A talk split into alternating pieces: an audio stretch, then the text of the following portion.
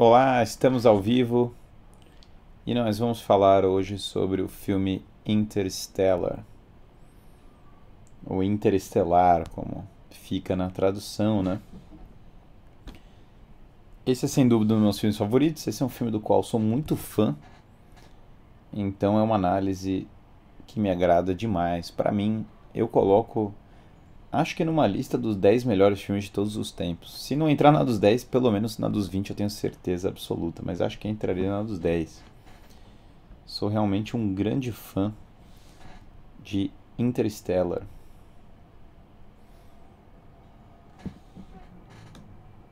Uma pergunta para a gente começar o chat então.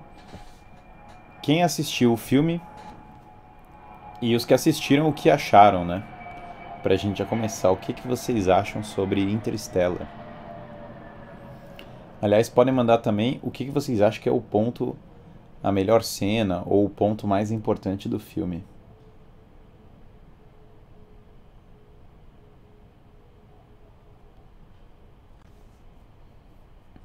Achei complexa.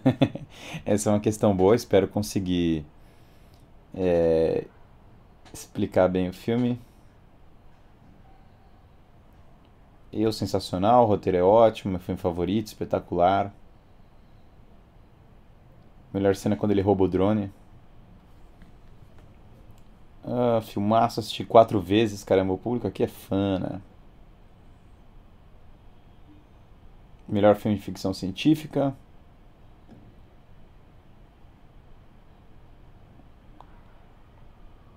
Refletindo, melhor cena é o Dr. Brand.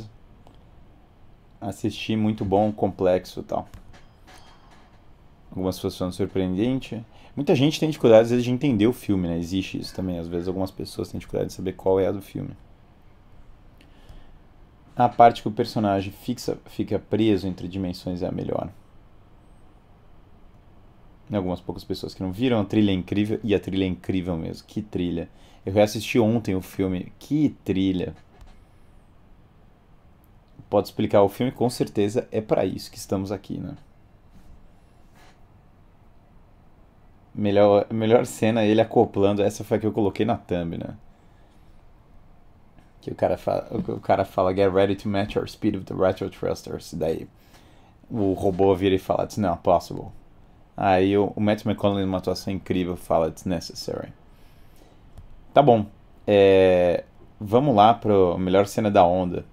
Vamos lá para análise do filme. Primeiro, porque eu coloquei esse título provocador, a visão reacionária de Interstellar. Basicamente é o seguinte. É, primeiro, porque é irônico. A ideia do título é ser irônico, porque é um filme futurista, porque é um filme de ficção científica, porque é um filme que trata, basicamente, faz uma ode da ciência. Então, o último termo que as pessoas pensariam para usar em relação a Interstellar é reacionário. É um termo que definitivamente as pessoas pensam que não tem nada a ver. Mas tem um detalhe importante. Interstellar é basicamente um filme sobre reagir contra a decadência, reagir contra a destruição, reagir contra a possibilidade da morte, reagir contra o regresso é, pessoal e familiar.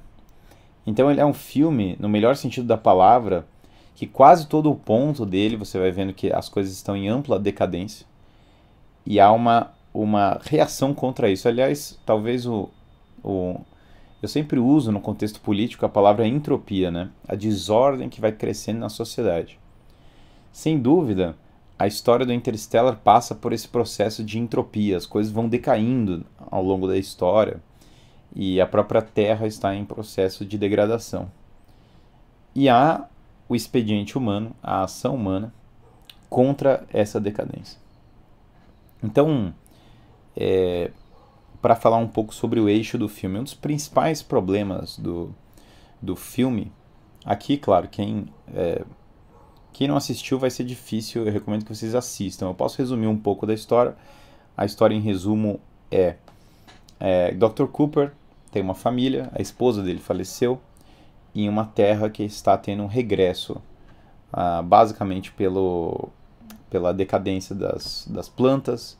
A comida agora tem uma praga que pega em todas as comidas e as pessoas foram perdendo a capacidade científica face a isso. Ele é muito preocupado com a família. É, logo no começo você vê o espírito aventureiro, ele era piloto de foguetes. Ah, e aí ele basicamente. Ah, logo no começo você vê uma cena dele mostrando o espírito aventureiro dele, pegando um, um drone. Até que eles recebem mensagens de uma espécie de fenômeno ah, magnético que eles têm na casa, que guia o Dr. Cooper para a NASA. Lá ele descobre uma missão da NASA, ele embarca nessa missão para descobrir um novo planeta habitável e para a humanidade continuar sobrevivendo a despeito da destruição da Terra. Ele chega no. Ele, ele vai visitar três planetas. Esses planetas, por causa da mudança gravitacional, é, eles criam um gap muito grande de tempo entre. Sim, spoilers total. A partir, bom, agora até aqui é bem o começo do filme. Mas essa live inteira vai ser spoilers total, né?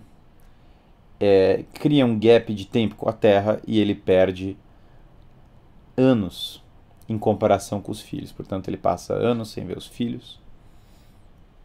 Apesar de se passarem poucos minutos, especialmente no primeiro planeta, que é o planeta Miller. Depois ele passa pelo segundo planeta, que é o planeta Man. E por fim, é, ele entra dentro do buraco negro.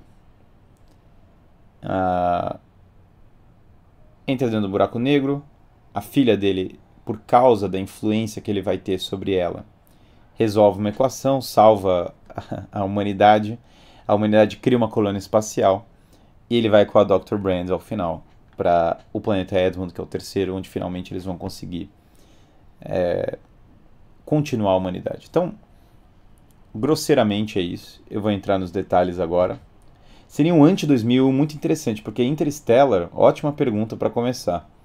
Interstellar tem muita semelhança com 2001, claramente 2001 influenciou Interstellar, mas realmente o simbolismo de 2001 Manchester Espaço, que eu acho um grandíssimo filme, e o simbolismo de Interstellar são antagônicos, eles são opostos. Muito bem colocado também. Alguém mandou que o Wall é um filmaço reacionário. O Wall é um filme ultra reacionário, a despeito das pessoas não perceberem sobre ele. Então, numa superfície, essa é a história do Interstellar, a história que eu contei. Mas tem muito mais por trás disso. Então vamos lá. Primeiro, a Terra é, decaiu. A Terra decaída tem uma visão muito interessante que é a visão de uma Terra dominada por uma burocracia estéreo, aquela moralidade de professor de escola, que é o primeiro choque que tem. A professora fala: não, o homem não foi para a lua, para de besteira dá uma uma uma tenta dar uma enquadrada no pai que é desincentivar a Murphy, que é a filha do Dr. Cooper, de buscar uma vida científica, de buscar uma vida dedicada ao conhecimento. O pai, por outro lado, mostra esse espírito. Você vê, ele tem até a direção do Christopher Nolan, que é brilhante. Faz um paralelo dele dirigindo a nave com ele dirigindo o, a caminhonete dele. Quando ele vê um drone, ele imediatamente entra com a caminhonete. Você vê como ele é um desbravador, como ele é um descobridor. A Terra, no entanto, foi se retraindo e falando: olha, a culpa do século XX foi do, dos excessos, foi uma culpa das pessoas querendo consumir demais. Ao invés de focar na capacidade dos homens de combater o mal presente. Essa moralidade de professor de escola é, professor de escola, não o bom professor de escola que inspira nos alunos a busca pela sabedoria e tal, mas o professor de escola que é basicamente só a voz do establishment, que basicamente a função dele é reprimir a, a capacidade dos alunos de expandir os seus horizontes. É, é um paralelo perfeito disso com o livro A Abolição do Homem, de C.S. Lewis. É um belo livro, está aqui uma cópia na minha frente, inclusive. É um dos livros que eu coloquei lá no meu grupo de estudos, que ele começa assim com o livro didático e ele mostra como o livro didático exclui das pessoas a capacidade de sonhar, de ambição, de heroísmo, e em especial exclui das, é, arranca, tenta arrancar dos alunos a vocação deles para descobrir a verdade e para descobrir as virtudes. É, e esse é, o, esse é o, a praga da nossa educação atual. Por vezes ela é só a voz do establishment, ela é só a voz do sistema atual, ela é só a voz da ideologia dominante, e ela pouco tem a ver com a inspiração para a grandeza. Aliás, até se tem um preconceito com com a é, com a grande existe um uma existe até uma beleza, né? Em relação ao ao a, o que eu estou falando aqui é, existe inclusive na ideia, né? Do existe uma grande beleza em você romper com essa doutrinação que no livro A Abolição do, do, Abolição do Homem, do Lewis, na verdade é uma, uma espécie de controle psicológico de um pequeno grupo sobre as pessoas. E quando as pessoas redescobrem a moralidade, quando elas redescobrem a lei natural, elas se livram disso. Então, já no começo do Interstellar tem uma, um paralelo é, muito forte com esse problema, né? que é essa, essa moralidade que rejeita a grandeza. O Cooper enfatiza muito a ideia de que os homens são descobridores, portanto têm uma certa coragem. Em uma das cenas que ele está na nave, já depois começa a missão, junto com o, o doutor, acho que ele chama Romilly, qualquer coisa assim, e o Cooper fala, olha, é, nós somos descobridores. Então existe um paralelo do barco, esse é o nosso navio, né? Então sim, lá fora nós podemos morrer a qualquer momento mas é justamente no momento em que o homem aceita sacrificar para poder descobrir as coisas, para fazer co coisas grandes, é nesse momento que ele é capaz de efetivamente proteger os que ele ama. Então tem esse, esse paradoxo no Interstellar, que a disposição de sacrificar pelos outros é o que preserva a vida.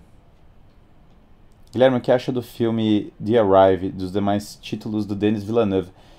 Eu não sou tão fã do estilo Denis Villeneuve, mas você sabe que o outro filme futurista reacionário, ou aliás, a história original em especial do livro, que daria fazer um paralelo gigante com o Interstellar é Duna.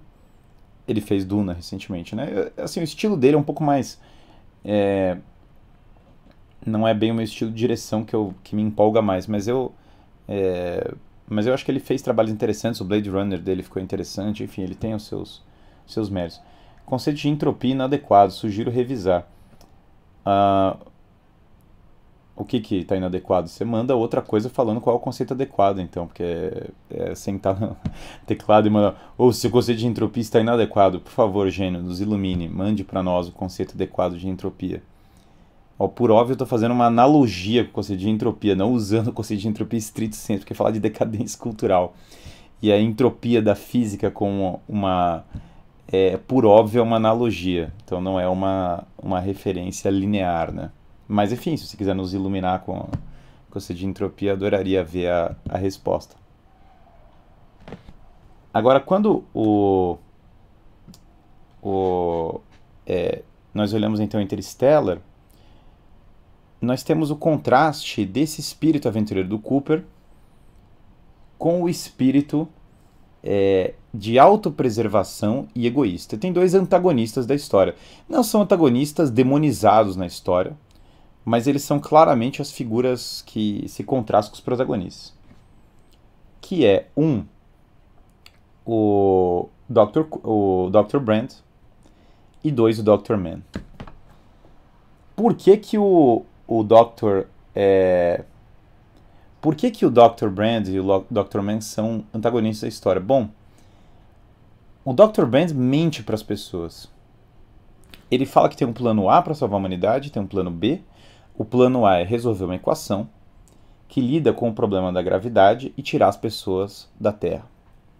O plano B é basicamente espalhar o é basicamente espalhar é, é, fazer fertilização in vitro e continuar a humanidade em outro lugar.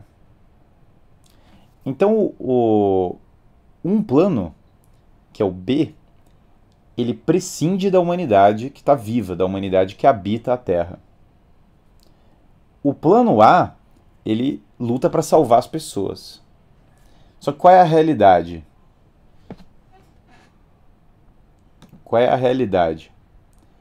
A realidade é que o, o é que o Dr. O, o, a realidade é que o Dr. Brand perdeu a fé na humanidade. Ele não acredita mais na humanidade. E não acreditando na humanidade, ele basicamente é, engana as pessoas, ele nunca acreditou no plano A. O plano B é um plano dissociado da família.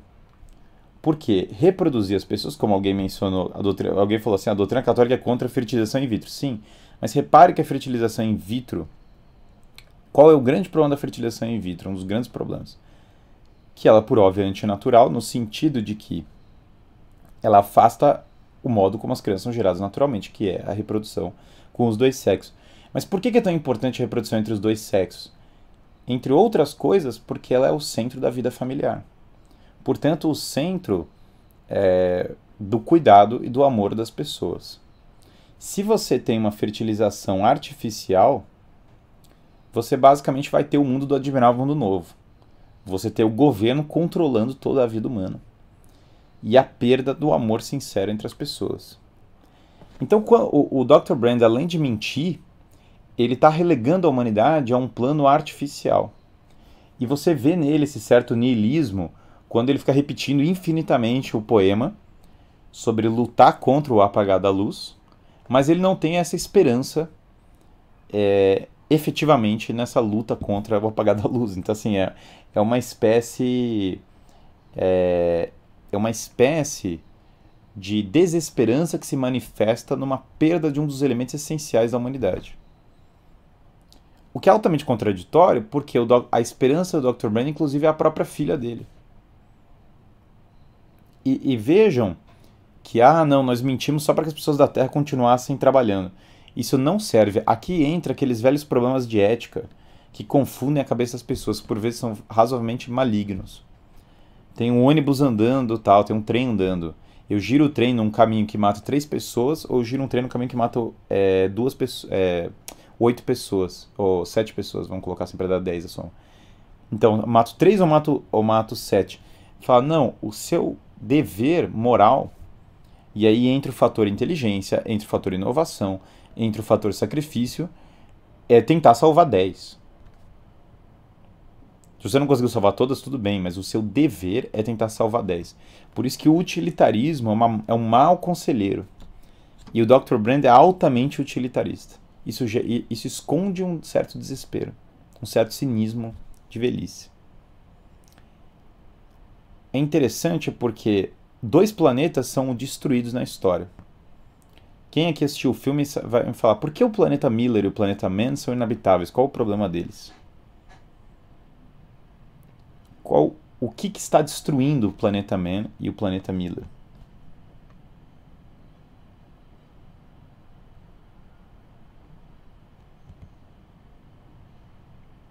Vamos ver se alguém viu o filme e sabe essa história. Na história do filme, o que está destruindo o planeta Man e o planeta Miller, o que impede eles serem habitados é a garganta. Ó, responderam aí. É garganta. É o buraco negro. O termo garganta é muito bom, porque falam tanto do, do da garganta, é, e as pessoas falam do quanto é fiel ao buraco negro e da questão física. E o filme, por óbvio, tem a pesquisa do Kip Thorne de física e, e várias teorias físicas são colocadas no filme, mas o que é Garganto? A Garganto é o nome do gigante do livro do Rabelais. Gargantua é uma representação da modernidade no livro do Rabelais, porque são gigantes que é, devoram tudo ao seu redor e que representam o mundo moderno. Então, Gargantua, eu não vi quase, eu não vi nenhuma outra pessoa comentando isso, nenhuma análise, nenhum lugar, só eu, eu só me vi eu mesmo falando sobre isso. Talvez tenha algum lugar na internet. É, mas o fato é que eu não achei em lugar algum. Que efetivamente Garganto é o nome do é, é o nome de um personagem de um livro que significa mundo moderno em resumo. O planeta Miller é, é ele a expedição é feita por uma uma bióloga. E é o grande erro da Dr. Brand é acreditar no planeta Miller, um dos primeiros erros o planeta, o, o, planeta Miller tem uma onda gigante, quase como um dilúvio, né? A, a, a, a, simbologia religiosa é imensa. Claro que a destruição das plantas, é, a destruição das, das plantações na terra, lembra a, a, praga de gafanhotos na Bíblia. Eles falam de são é, 12 pessoas, missão Lázaro. A missão Lázaro tem a ver com ressurreição. Mas o fato é que quando você vê aquela onda gigante, você vê a natureza como avassaladora. Você vê inclusive a pequenez é, do homem face a esse poder da natureza. E é incrível porque depois do erro, o, por que, que o, o, uma das sabedorias do Cooper no planeta Miller é que ele está querendo ir embora rápido, porque ele quer proteger a vida dele com os filhos, ele quer ter uma relação com os filhos. Ele não quer abandonar os filhos. Um dos erros do Dr. Brand é insistir demais. Então, na medida que eles vão insistindo, e eles não têm aquele senso de, é, de heroísmo que ele foi forjando um pouco na vida, né, na vida prática, essa vinculação familiar é o que garante que ele esteja mais disposto a fugir e a poder preservar a vida dele.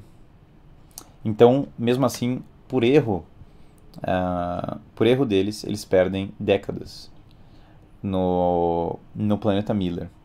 Se você somar os 10 anos da. É, é, é, outra simbologia, né? Porque tanto o Cooper quanto a. Eles perdem 23 anos, né? O Cristo tem 33 anos e a. A, a Murphy tem 10 anos no começo da história. Que dá a idade do Cristo, que é 33, somando 10 com 23. Interessante porque no Interstellar, um dos pontos centrais é essa, essa simbologia da relação de Deus com a paternidade. São três. Esse é o coração do filme para mim, né? O Cooper na história, ele a relação dele com a filha, ele passa por a relação do homem com Deus Pai, a relação do homem com Deus Filho e depois a relação do homem com Deus Espírito Santo. Primeira relação do homem com Deus Pai as crianças mandam mensagens para o Cooper, mas ele não, ele não consegue responder de volta. Essas mensagens são como orações, como súplicas. Vocês fa é, você fala com Deus, Deus não vai responder para você. Ele não vai te mandar uma. Claro, existe um milagre, eventualmente poderia responder. Mas o comum das orações para Deus Pai é que não há uma resposta, não chega uma resposta imediata. Então você vê que eles vão perdendo a fé com o tempo, eles têm dificuldade de manter a fé. É muito difícil manter a fé. Em especial, o filho do Cooper, no começo é muito fiel, mas depois perde a esperança. A Murphy é o contrário. A Murphy é muito rebelde, ela é muito revoltada com o fato do pai ter ido embora, mas ela, é, por outro lado, ela, ao final da história, é a mais fiel. Então ela tem aquela oração sincera de quem está revoltado mesmo. Mas mesmo essa revolta contra Deus e a revolta contra o pai tem uma, tem uma semelhança muito forte. Né? Normalmente você é revoltado contra Deus que você é revoltado com seu próprio pai. Existe uma conexão entre as duas coisas. Então ele não consegue responder. No entanto, ele ouve. No entanto, ele luta por aquelas crianças e ele se compadece. Uma das melhores cenas do filme é essa cena e que quebra o meu coração sendo pai, né? É você ver as filhas, os filhos mandando mensagem de súplica e o pai desesperado sem poder fazer nada ou sem poder fazer nada de imediato. Então você já tem essa representação. Na segunda, olha, outro do, das melhores cenas do filme e os auges da história. Depois de toda a história do Dr. Man, o Cooper vem a cena épica que até eu coloquei como thumb. A máquina da inteligência artificial fala para ele que não é possível, fala não vai dar. A máquina da inteligência artificial, que tem uma identidade visual um pouco parecida com o Totem de 2001, Odisseia no Espaço. E aí o Cooper, ele é, ele vai em frente, ele fala, a máquina fala não é possível, ele fala é necessário. É o heroísmo total. E depois dessa história, depois de fazer o pouso épico, a trilha, toda a coisa, é, inclusive a, a visão da, da Dr. Brand, né, da, é diferente em relação da Amelia Brand, é diferente em relação ao Cooper depois desse, dessa, desse heroísmo dele, ele se sacrifica por ela. Ele deixa o, o combustível para ela, para ele cair no buraco negro. Ou seja, ele entrega a vida pela família, ele entrega a vida por ela e entrega a vida pela humanidade. Então, o quando o Cooper cai no buraco negro, ele é como Deus Filho na história ele entrega a vida pela humanidade, ele sacrifica por todos os outros. E depois, a terceira presença que é, ele se porta como Deus na história É porque agora ele age como Deus Espírito Santo, que é ele interfere na história para poder é, para poder mudar o rumo da história. E ele interfere na história pelo vínculo de amor dele com a filha. Em inglês, essa, essa analogia é mais próxima, porque eles falam Espírito Santo Holy Ghost. Em português, e, e durante o filme aparece toda a história da palavra ghost, o fantasma. A filha sempre chama o fenômeno é, aparentemente eletromagnético, na verdade gravitacional, é, de, do meu fantasma, né? Mas o fantasma, de fato, é o pai dela. O pai dela que ama ela e isso dá concretude. Um dos grandes erros do Cooper, o, o Cooper comete o erro no planeta Man de acreditar nele, porque ele não quer levar a sério a questão do Dr. Brand, que é o amor. A importância do amor, a despeito da motivação dele ser uma motivação de amor pela própria filha. Se você toma o mundo de uma maneira puramente utilitarista, nada significa nada, nada importa. As coisas são todas acidentais, elas são todas pequenas. Esse é um grande erro de fazer uma, uma leitura cientificista do Interstellar. É porque todo o ponto, embora o filme seja uma grande ódio à ciência, é porque todo o ponto da, é, do filme é que por trás desse utilitarismo as coisas ganham uh, concretude no amor. Porque ele interfere, por que a, a filha dele é escolhida para reverter o problema, para solucionar o problema e salvar a humanidade? A filha dele é escolhida porque ele ama a filha. E a filha dele segue esse caminho e luta para aprender a ciência, para poder salvar as pessoas, para poder fazer as coisas, em grande parte porque ama o pai. A despeito da revolta que ela tem com, com o aparente abandono do pai, que é um falso abandono, que é, é, como nós passamos a nossa relação com Deus, né? Nós sentimos como se Deus tivesse nos abandonado. Ela persevera em fé, buscando a virtude e buscando capacidade.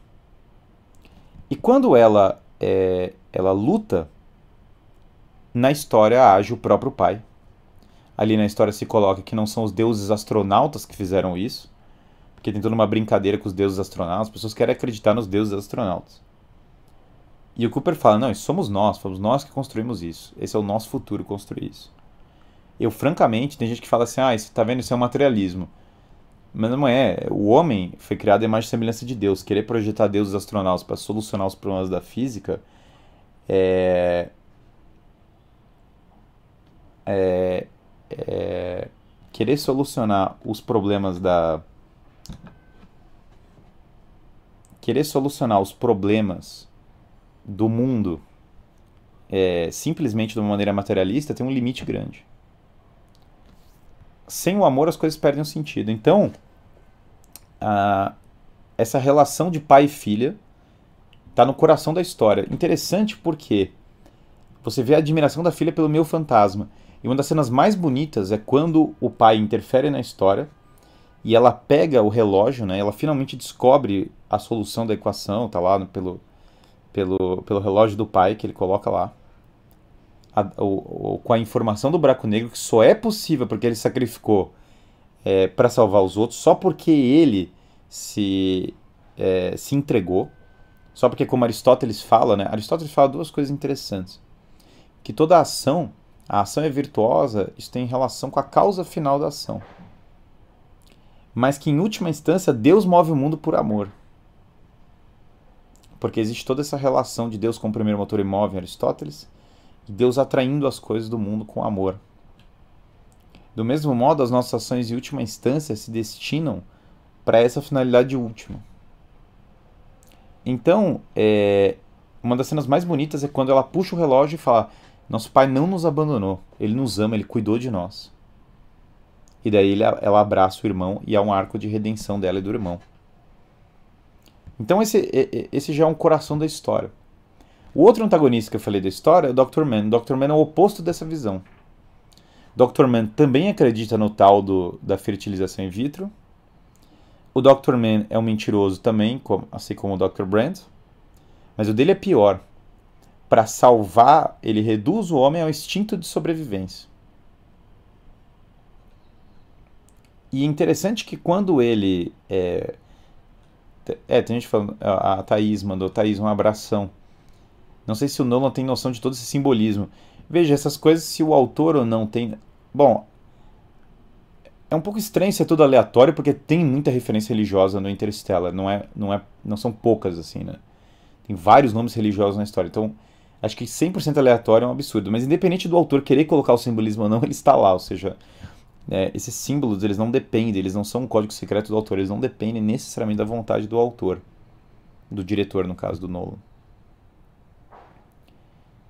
Então, o, o homem ir ao espaço é muito imaginário, iluminista, materialista, cientificista. De modo algum, e, e, de modo algum é. E veja como, como que só querer espaço não é, não é iluminismo de modo algum.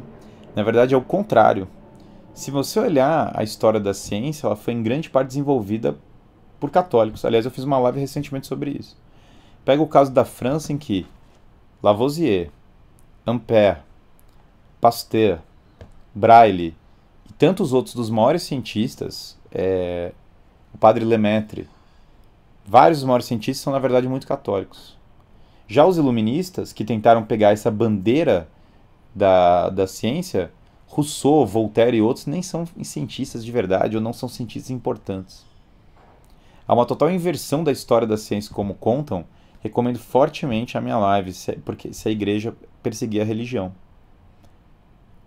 E por que, que a igreja avançou tanto no estudo da ciência? Por que, que o Mendel é o pai da, da genética? Por que, que o Lemaitre é o, a pessoa que propôs a teoria do Big Bang? Por que, que a Lavoisier, que foi morto pela Revolução Francesa, defendia tanto, uh, eram tanto adeptos da ciência? Porque esse mundo foi criado por Deus e, portanto, amar esse mundo reflete a imagem de Deus.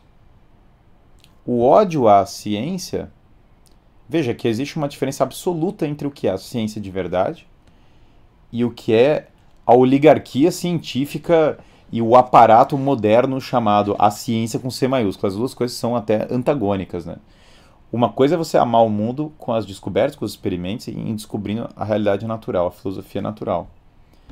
Outra coisa é você é, simplesmente acreditar que o paper uh, que é altamente influenciado pelas, pelas questões do mundo universitário, é a realidade absoluta. Né? As duas coisas são até contrárias. Né? Gostaria de, de sugerir que fizesse uma, uma live sobre a doutrina do pecado original. E aí vem a, a, a coisa da Interstellar. Como é o mundo, e agora vem o ápice da. Eu, eu ia falar do Dr. Man, acabei desviando. É, o Dr. Man é o oposto, porque ele não só é cínico, mas ele mata os outros para preservar a própria vida. Ele não está indisposto a sacrificar as pessoas no caminho dele para que ele possa proteger a própria vida. E ele fala que isso é em nome da humanidade. Aí que você vê o problema central dessa humanidade artificial. Não tem amor real. É aquela história do Chesterton. É muito mais fácil falar que você ama a humanidade do que amar o próximo. E o Dr. Man simboliza isso fortemente. Ele ama a humanidade, mas não ama o próximo. O que, que tem por trás disso? Covardia, fraqueza. Adorei que escolheram o Matt Damon. Matt Damon que fez esse personagem meio lacrador em, é, em, naquele filme em Marte, nem lembro o nome do filme que ele está lá em Marte, que fez também Elise, uma coisa meio ambientalista. E Mann é o nome do Dr. do, do Thomas Mann que fez a Montanha Mágica e tem referências à Montanha Mágica. Eles falam, eles falam desse espírito explorador em Coração das Trevas, é referenciado no filme, que é o livro do Joseph Conrad. Mas também é, na Montanha Mágica existe o atrito com o Hans Castorp, que é o mundo tradicional, e toda a discussão de você tentar viver um mundo humanista sem Deus e sem tradição. É, e se situa inclusive no, no, na neve e tal. Então tem um paralelo muito forte entre o planeta Man e toda a discussão do A Montanha Mágica. E aí o Dr. Man, no fundo, é um covarde. Ele tenta fazer o mesmo pouso que vai depois ser feito pelo é, pelo pelo Cooper e não consegue. Ele falha, né? Aliás, o, o nível de pequenez dele é, tentando matar o Cooper é ridículo, né? Mas o mas o Cooper, contando com a ajuda dos outros, é salvo pela, pela Emília. Emília amava o Edmund. O planeta Edmund é de fato o planeta que tinha um ar limpo. E é de fato o planeta, e agora com o sacrifício de amor do Cooper com a Emília, ela de fato consegue chegar lá. Esse, esse mundo do Dr. Mann, né, que é o mundo da covardia, que é o nosso mundo atual, sem dúvida alguma, nós somos. O mundo do Dr. Mann é a repetição do mundo que foi destruído, do mundo que os homens conseguiram destruir, sem dúvida alguma. É o mundo que as pessoas não conseguem resolver a praga. Para as pessoas que falam assim, ah, não, mas Guilherme, é porque eles estão resolvendo o problema com capacidade humana. É, eu vejo como mais cristão você sim estudar, conhecer a verdade e você ter uma noção da capacidade humana do que não ter. Você sabe que é é uma ah não, o filme é, o filme o homem resolve os problemas. Bom, mas é que na sua vida você tem que resolver os problemas. Pense que pense o seguinte, é muito pior pensar um cristianismo e muito mais tosco no qual você o cristianismo verdadeiro você reza e trabalha, é hora e se labora. Nunca é você sentar e ser passivo face à realidade. Os cruzados, quando queriam ganhar uma guerra, faziam o quê? Pegavam armas, atravessavam o mar e iam lá ganhar a guerra. O Lavoisier, quando queria fazer uma descoberta científica, fazia o quê? Montava lá um, é, montava lá um laboratório. Santo Alberto Magno queria descobrir cientificamente, fazer o quê? Experimentos com as coisas. As pessoas da igreja não olharam. A, a questão da oração é: primeiro você prepara as coisas. Duas pessoas, história clássica, rezam para que chova. Uma delas prepara todo o campo para a chuva. A outra não faz nada, senta e espera que chova. Qual das duas você acha que tem fé de verdade? E entra toda a coisa da parábola dos, dos talentos. O fato é que Deus deu o intelecto, o fato é que Deus deu a capacidade, e o fato é que você reza e trabalha, você nunca tem que ter uma, uma, uma visão passiva da realidade. Nesse ponto, é que você vê a beleza do Interstellar, porque esse amor familiar leva a Murphy a a, a descoberta. E qual é o mundo criado? Qual que é a, a beleza desse mundo? O que, é que eu acho que é das coisas mais lindas que torna esse mundo futurista e reacionário ao mesmo tempo? Como que esse mundo que a Murphy cria, ele é altamente agrário, ultra agrário,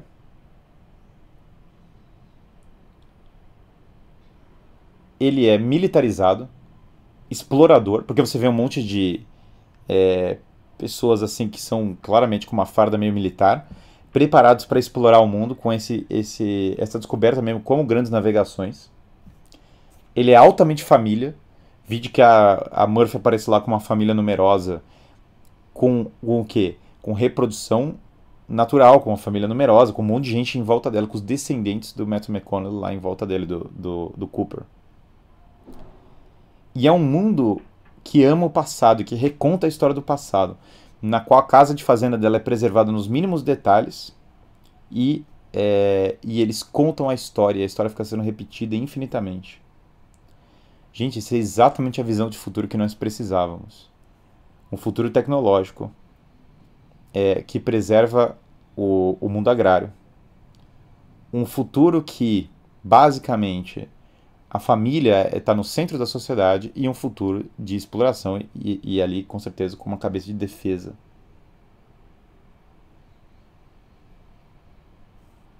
E vejam que o, o, o nesse futuro, quantos filmes é, conseguiram mostrar esse futuro? Quase nenhum. Até coloco, falem em algum filme que tenha o um futuro agrário militar. Uh, é, com, centro, com famílias numerosas. A maior parte dos filmes só nos mostra uma visão grotesca do futuro. Ou é, é um arquefuturismo belíssimo, é um cybermedievalismo, como termos que eu usei em outros. É lindíssimo, é a coisa mais bela que pode ter um arquefuturismo. Não, mas vários filmes, ou eles nos apresentam uma possibilidade real, que é o cyberpunk, que é a falta de, de a degradação total, que eu não acho que também seja impossível de acontecer. E de outro lado, eles nos apresentam uma humanidade na qual a humanidade foi é, é, na qual o único futuro que eles nos apresentam é a abolição do homem, a destruição de tudo que é humanidade. Então, agrário militar interespacial, inclusive meu coração aquece só de ouvir esse termo. O Wally certamente é um pouco assim. Duna mais, é, de maneira até mais pujante, se você olhar a história como um todo, é um pouco assim. E aí que a gente, e aí que nós começamos a ver que tem dois caminhos mesmo. Ou nós vamos para o caminho do Mad Max é, 2 e do, do Cyberpunk, ou nós vamos para o caminho do Duna e do Interstellar. Não existe muito uma terceira opção, viu? Não existe muito uma terceira opção. E reolhando a sequência de cenas, ontem eu olhei e falei, por que, que é tão belo isso?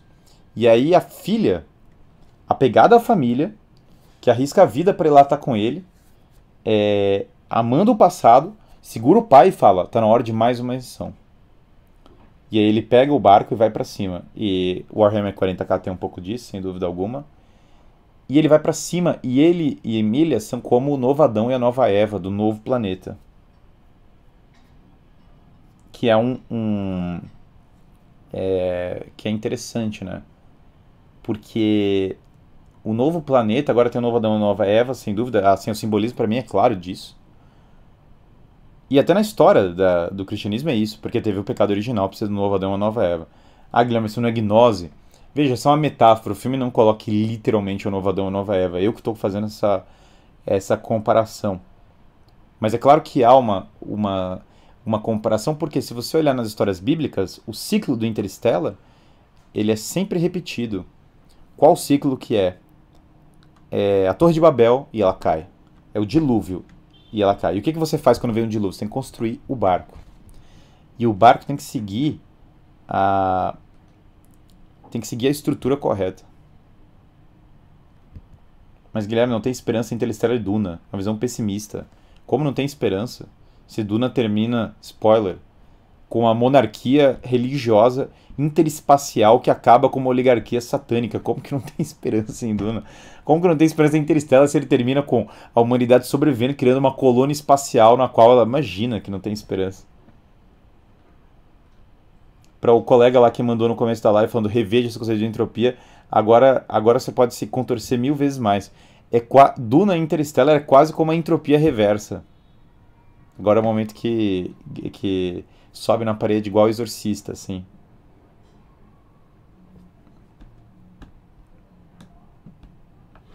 É a entropia reversa, é, é, é, quase o que o. É basicamente você tirar a desordem e transformar em ordem. E, e é incrível porque. Duna é mais político, sem dúvida. Aqui é mais relação familiar. É.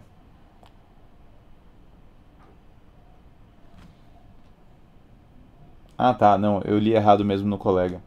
O colega estava falando, na verdade, criticando uma outra coisa, né?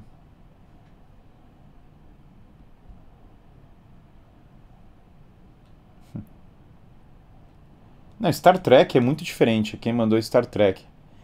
Porque Star Trek é basicamente futuro utopista. Vai na mesma linha do. do... Essa entropia reversa foi muito abordada em Tenet é, Star Trek vai nessa mesma linha do, do H.G. Wells, socialismo fabiano. Ah, imagine um mundo sem propriedade privada.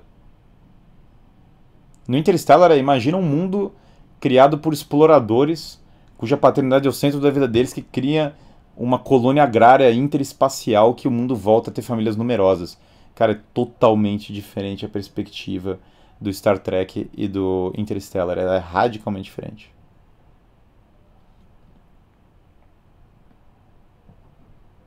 Então, o, a gargantua é engraçado isso, porque o buraco negro ele, ele vai engolindo as coisas e, e ele vai destruindo todas as coisas. Então é necessário que você transcenda o buraco negro. Eu não consigo desver a análise de que a gargantua é o, é o mundo moderno. Eu não consigo desver. Porque assim, claramente tem um contraste muito forte, cara. Esse mundo da colônia, acho que muitas as pessoas não deram suficiente ênfase nisso. Esse mundo da colônia ele é muito diferente é, do mundo do nosso mundo ou de como o nosso establishment sonha o futuro. A diferença é brutal, né? E assistindo o filme eu vi como, como é, o heroísmo é importante também, porque. E, e aí por isso que a visão do Interstellar é uma visão reacionária, ela não é simplesmente uma visão é, conservadora. O filho mais velho do Cooper é muito conservador. Ele tem lá a fazenda dele, ele quer proteger a família dele lá do jeito que ele está querendo. É uma, é uma coisa que você vai regredindo agrariamente, mantendo as coisas como estão. Ele é exatamente o conservadorismo na história, é o filho mais velho. O filho mais velho tá lá e ele tá querendo preservar. E a, a, figura reacionária, a despeito dela ser uma figura de ciência e do futuro, é a Murphy, com certeza. Tem uma cena que eles estão em desespero e fala: já era, o povo tá correndo, o povo tá desesperado, as pessoas estão em pânico. A Murphy fala: e daí? A gente tem que continuar trabalhando como sempre trabalhou. Raiz total, absolutamente raiz. É o contrário. É, é, é, é basicamente o contrário dessa, desse desespero niilista, né? Porque muita gente olha, por exemplo, citaram aqui Rick and Morty. Rick and Morty é o que? É um futuro sem esperança, cínico. Não, a Murphy, ela tá lutando para destruir, e isso que é doido, assim, que torna mais reaça ainda a história. Murphy está lutando para destruir o mundo como ele é. é... Ou, aliás, não destruir o mundo como ele é, desculpem. Para destruir o mundo, a, a carcaça decadente que está sobre o mundo. Ela não está querendo simplesmente preservar as coisas enquanto pode. Ela realmente está querendo parar o, o, o ela realmente está querendo parar o processo de decadência. Qual a diferença entre conservador e revolucionário? Para mim, nessa é, nessa história é exatamente esse contraste entre o irmão da Murphy e ela. O irmão está basicamente querendo preservar as coisas. A Murphy quer destruir a essência do problema da decadência. Portanto, ela vai para a raiz, portanto, ela vai para o princípio, portanto, ela vai para a essência do que está acontecendo. Ela, em outras palavras, cria um, uma outra ordem, né?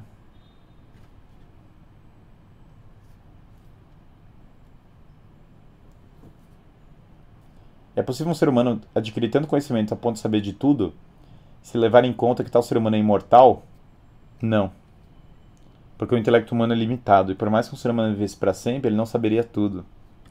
Existem coisas que transcendem o bem. Por exemplo, mesmo que um homem vive seja ultra sábio e viva durante séculos, ele não saberia é, sequer explicar com perfeição para você o que é o bem. Noções elementares da metafísica escapam aos olhos dos homens, que basicamente não enxergam o, a totalidade da realidade metafísica. O problema do conservador, por vezes, na minha, na minha visão, né, é que o conservador ele está é, ele tá querendo preservar o mundo, é como se ele estivesse querendo preservar um cubo de gelo. Ele está querendo proteger um, um gelo que está derretendo. Por que, que eu acho que ele tenta preservar o cubo de gelo? Porque ele se recusa a olhar num paradigma fora do iluminismo. E é por isso que eu gosto tanto desse, desse filme embora o iluminista tenha os cursos da ciência, e o filme, por óbvio, faça muita coisa uso da ciência, a verdade é que em visão de é, em visão social e política ele pensa fora do paradigma iluminista, é, acho que não de maneira proposital pelo diretor.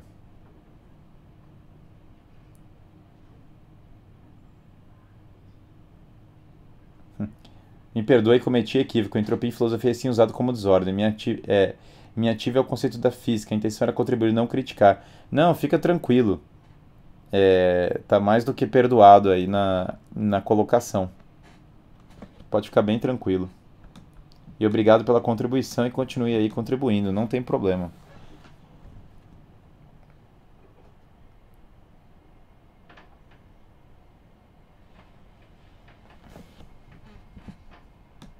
Então a, a, a, a história, né? É que o conservador ele, ele, ele tenta preservar o cubo de gelo porque ele no, no final não quer romper com o iluminismo porque ele está apegado ao iluminismo por algum motivo, né? Provavelmente porque o iluminismo criou a cultura dele. Ou porque ele é apegado a algum tipo de materialismo subjacente, na minha opinião. O, é, o o reacionário ele já olha que o paradigma iluminista deveria ser rejeitado como um bloco, não simplesmente reavaliado, mas ele deveria ser descartado, ele é um erro por completo. Essa é a diferença básica entre conservador e reacionário.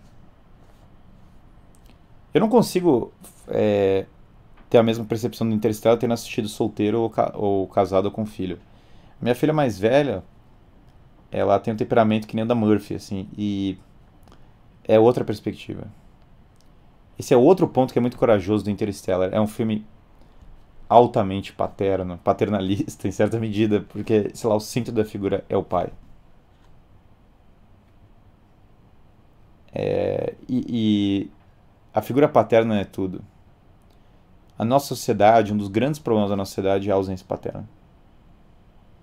Eu acho que se nós fôssemos colocar aqui a lista de problemas que experienciam, que as pessoas experienciam, a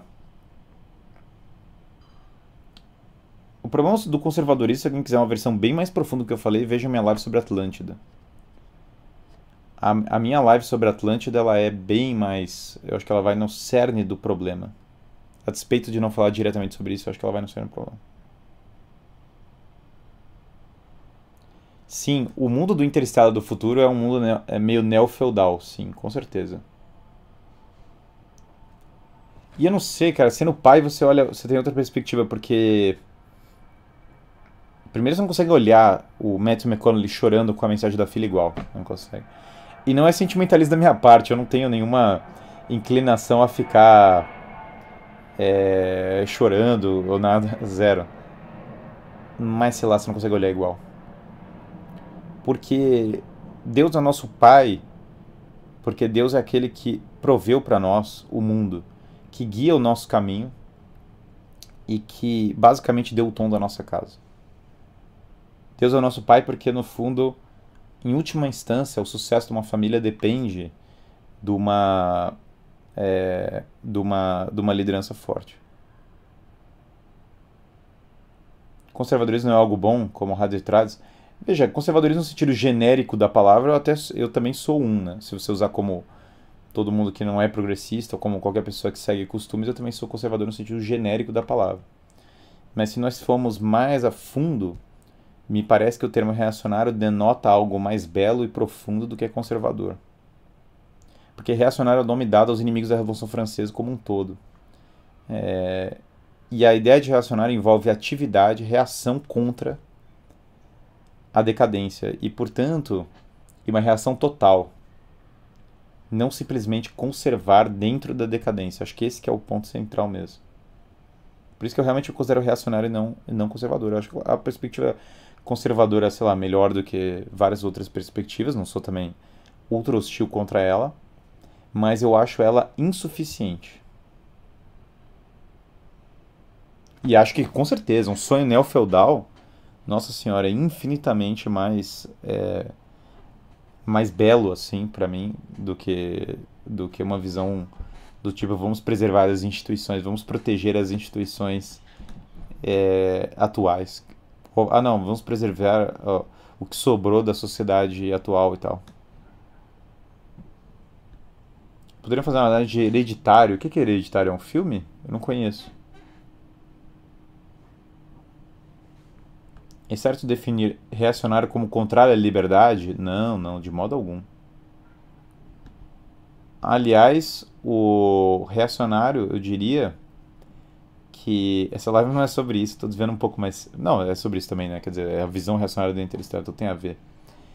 É, não, eu diria até que o reacionário é o defensor da perspectiva da verdadeira liberdade.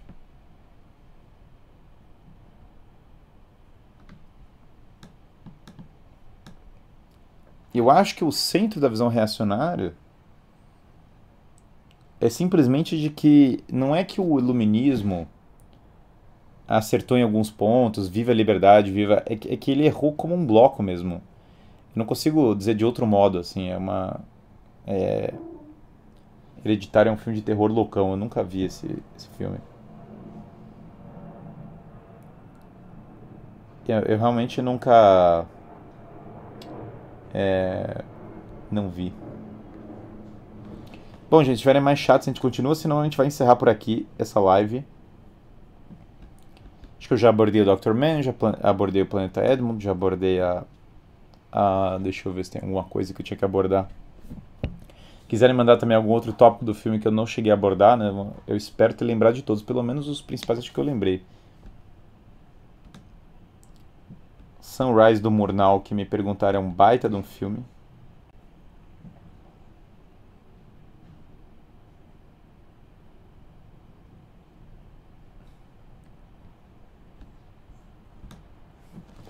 Legend of the Galactic Heroes é maravilhoso.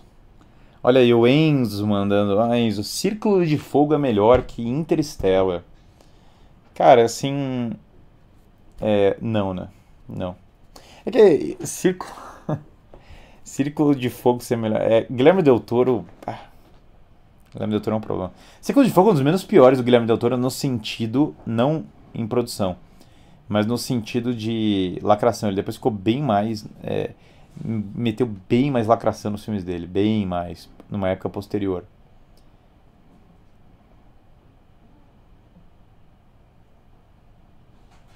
Tropas Estelares. Starship Troopers. Cara, Starship Troopers eu não, eu não consigo comentar esse filme na internet, eu acho. Eu acho que Starship Troopers entra no. É, Starship Troopers certamente é reacionário, mas de uma maneira bem diferente de Interstellar. ah, sei lá, não sei como comentar. Ó, eu não sei como comentar Starship Troopers, entendeu? Starship Troopers é tipo. tem, uh, Starship Troopers só dá para definir com termos que não dá para usar na internet atual. Não tem nenhuma outra forma de definir esse, esse, esse filme.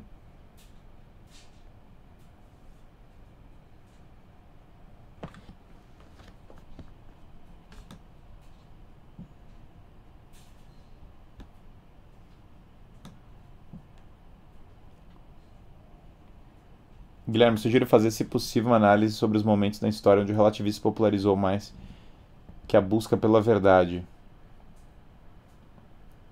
É, mas aí basicamente é uma história do, do mundo moderno, né? Não é tanto uma história. Eu entendi a premissa, é interessante a premissa de live. Nolan é católico? Acho que não. Ninguém sabe qual é do Nolan direito. A única coisa que se sabe sobre ele é que ele é muito restrito e ele dirige, tipo, com um terno, né?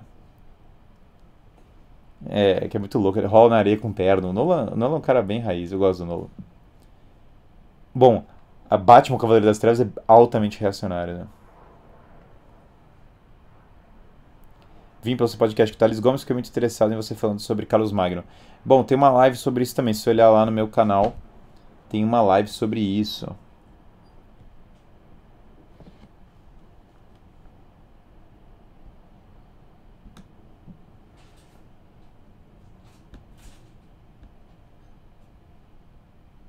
É, o Nola vai ser um filme novo desse ano, a gente tem que ver como é que vai ser, né? Não sei como que é o... Qual que é a do filme.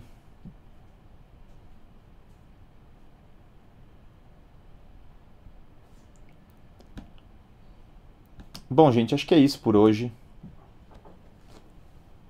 Você acha que a elite de Hollywood já notou reacionários do Nolan? Sem dúvida alguma, não, tá? Por isso que os filmes dele são altamente...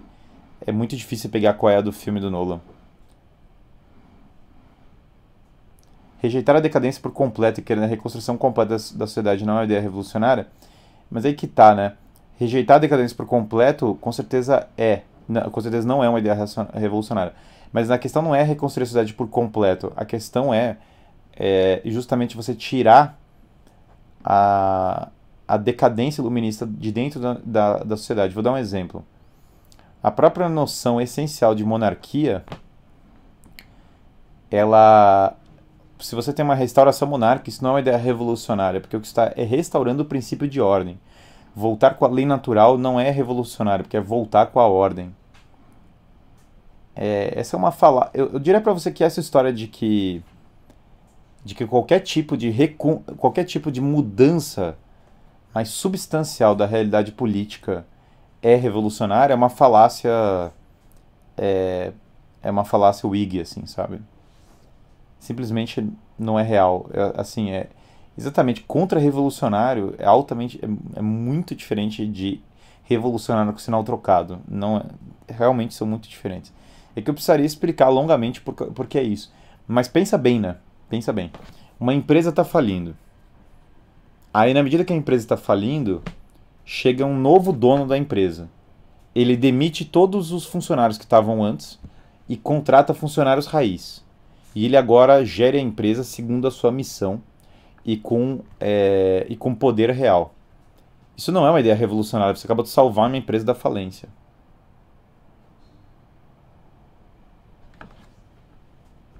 Então, veja que a, essa história de.